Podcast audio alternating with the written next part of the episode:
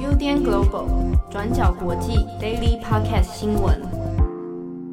Hello，大家好，欢迎收听 UDN Global 转角国际 Daily Podcast 新闻，我是编辑七号，我是编辑惠仪。今天是二零二一年三月十五日，星期一啊。那在今天星期一，就首先要来跟大家更新一个比较严肃啊的重大新闻哦，是在缅甸。那缅甸的镇压状况当然是蛮严重的哈，越来越严峻。那在在此之中呢，也有发生了许多针对在中国中国在那边的工厂哦。的一些攻击事件啊，那我们今天首先第一条关于缅甸的部分，我们除了更新一些抗争示威还有镇压的状况之外，也帮大家来解析一下这个背后和中国之间的脉络是怎么一回事？嗯。首先，先跟大家更新一下，在三月十四号星期天，短短的一天时间之内，缅甸呢就至少已经有三十九人死亡，然后是再次刷新军政府镇压力道的一个记录。那截至政变以来，目前已经有至少一百三十四位平民死亡。那就像刚刚讲的，缅甸在星期日的时候，多个地方依然是有示威运动的。当中最激烈的冲突之一，就发生在缅甸一个叫做莱达亚的工业区。在星期日刚刚提到单日死亡的三十九人当中，其中有二十二个人就是在这个工业区里面被射杀死亡的。那他们会被射杀死亡，最主要的原因是因为这个工业区里面多个由中国投资的工厂被纵火攻击，结果在军方的介入之后，冲突就直接升级了。这个莱达亚工业区是位于仰光的西侧，那里面呢就有很多家工厂，包括中资、台资或者是中缅双方合作投资的一些工厂，例如纺织厂、成衣厂、肥料工厂等等。那在三月十四号星期日早上九点半的时候，大概就有上千位的示威者在这个工业区里面去做和平示威。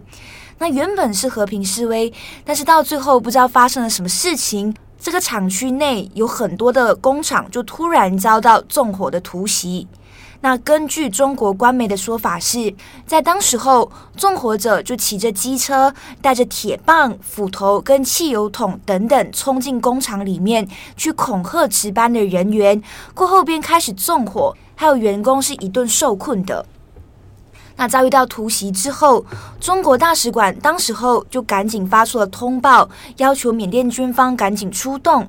结果，缅甸军队在介入之后，就直接在这个工业区里面颁布戒严令，在工厂区之内开枪扫射至少二十二人，结果就造成了这二十二人死亡。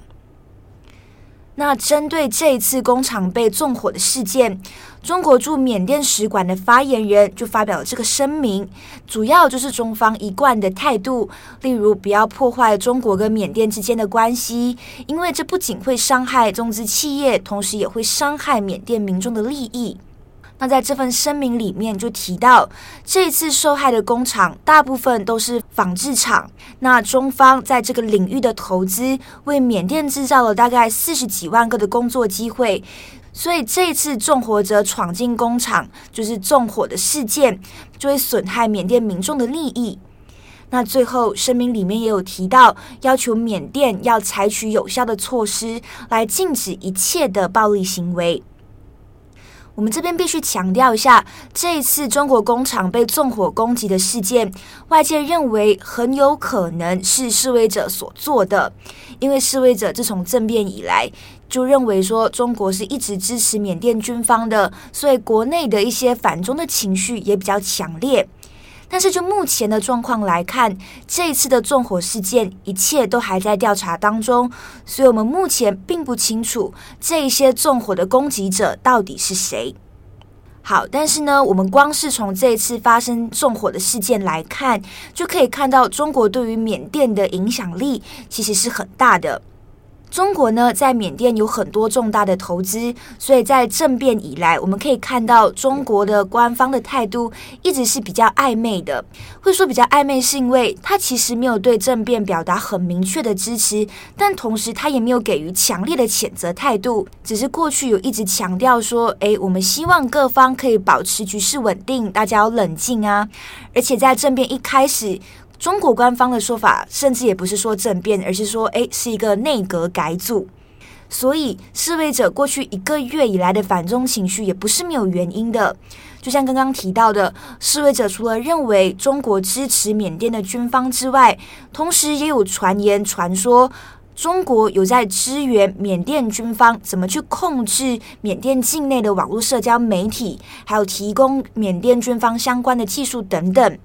那除此之外，中国跟俄罗斯在过去一个月也有合作。多次以安理会常任理事国的身份来阻止联合国对缅甸的政变采取更积极的应对措施，所以过去几周我们也可以看到说，缅甸境内的反中情绪才会持续升级。示威者在过去几周就在缅甸的中国大使馆前面直接示威，像是他们会举起中国的国旗，然后写着“中国可耻”，然后写着“中国不要帮助缅甸军方”这样的抗议字眼。那在 Twitter 上面也有出现一些比较具有威胁性字眼的一些贴文，像是就警告缅甸军方说，如果你不释放被逮捕的人士，那我们就要烧掉中国在缅甸当地的天然气管线。这个天然气管线呢，是中国在缅甸“一带一路”下的一些基础建设之一。那这个天然油气管会是从印度洋贯穿缅甸一直到中国，而当中缅甸的瓦城就是这个中继站之一。那当时候要建这个天然油气管线的时候，在缅甸有很多的争议，例如缅甸附近的一些渔民或者是农民，都因为要建这个基础设施，生活都受到了严重的影响。好，所以我们总结来看，这次的纵火事件，中国官方会不会更改他们之前比较暧昧不明的态度？像是他们接下来会怎么表态，都是会要持续去做关注的。像是 BBC 报道，他们就有形容说，从缅甸这一次的政变来看，可以看到一个很复杂的一个外交游戏。像是在这次的政变当中，中国的角色是很重要的。但是中国呢，在这次的事件之后，是否会继续袖手旁观，还是他接下来会寻找一个不一样的，就是协商的方式去解决问题？这些都还是不确定，也还是要持续观望的。但是这篇报道里面也有提到，以现况来看，东协各国有陆续开始在谴责缅甸军方的行为，那西方国家也有提出要制裁的一个行动，但是这些可能。不会对缅甸军方有任何呃太大的影响，但是这篇报道也有分析，如果今天亚洲各国跟西方他们联合起来，一起对缅甸军方采取一个更积极的措施的话，说不定才可以对缅甸军方产生一个比较积极的效果，让这场政变有落幕的机会。好，那下一则我们来关注一下英国哈，在英国因为先前有一个女子被警察杀害的事件，那后续呢又引发了一系列的示威抗争哦。那这个事件呢，我们先来跟大家从头大概说明一下。呃，事件的发生是三十三岁的女子莎拉，那她在三月三号的晚间呢，她从她去找朋友，然后从朋友的公寓离开之后，是在晚上大概离开是。晚上九点钟的时候，哈，然后后来呢，就独自走在路上，结果呢，在九点半左右的时候呢，人就失去联系。那之后没多久呢，在警方，英国的警方在十号发现他的尸体哦，那是在后来在一个林地啊，一个林处里面发现他，那也证实了死者莎拉的这个呃被杀害。那之中因为引发争议的是。杀害他的凶手呢，是四十八岁的伦敦都会区警察局的员警，等于是一个警察去杀害了一名女子。那这一个员警叫做库任兹，库认兹呢，后来在九号的时候就因为绑架与谋杀的罪嫌被逮捕了啊。那十二号被起诉哦，不过相关的犯案动机以及行凶的细节等等都还没有公布。不过因为这个事情。爆发之后呢，其实，在英国的舆论里面引发了非常多的震撼哦。一一来是因为是远警去杀害女子哦，那二来是说，呃，还是再一次发生的是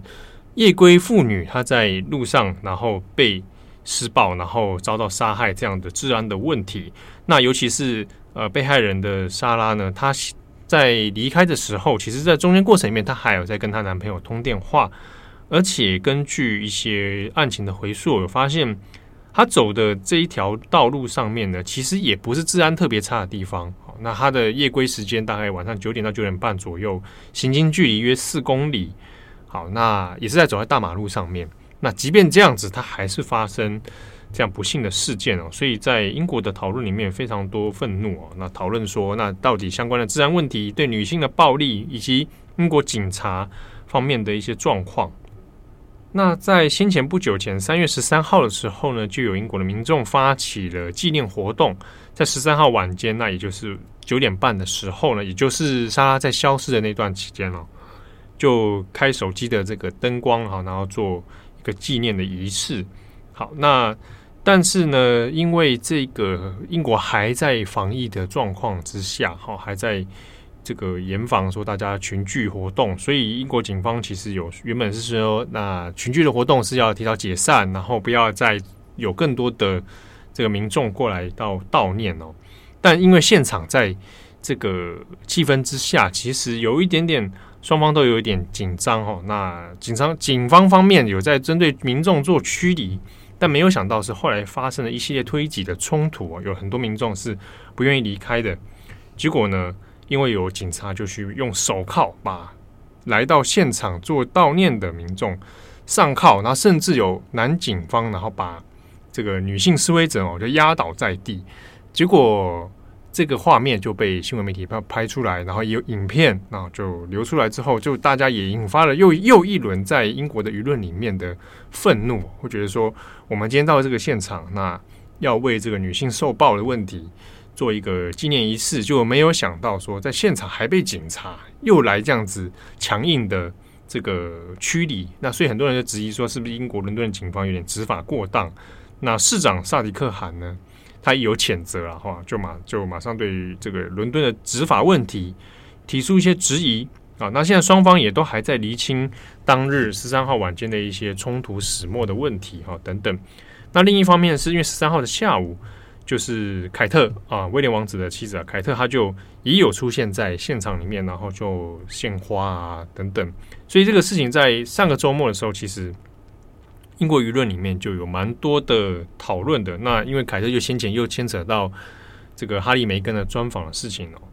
好，那在很多响应的民众里面，他现在也出现了一些标语哦，就比如说，呃，他会有会写一个标语来做一个支持，他会写说。She was just walking home，就是她也不过就只是要回一个家而已哦。他没想到会发生这样的事情。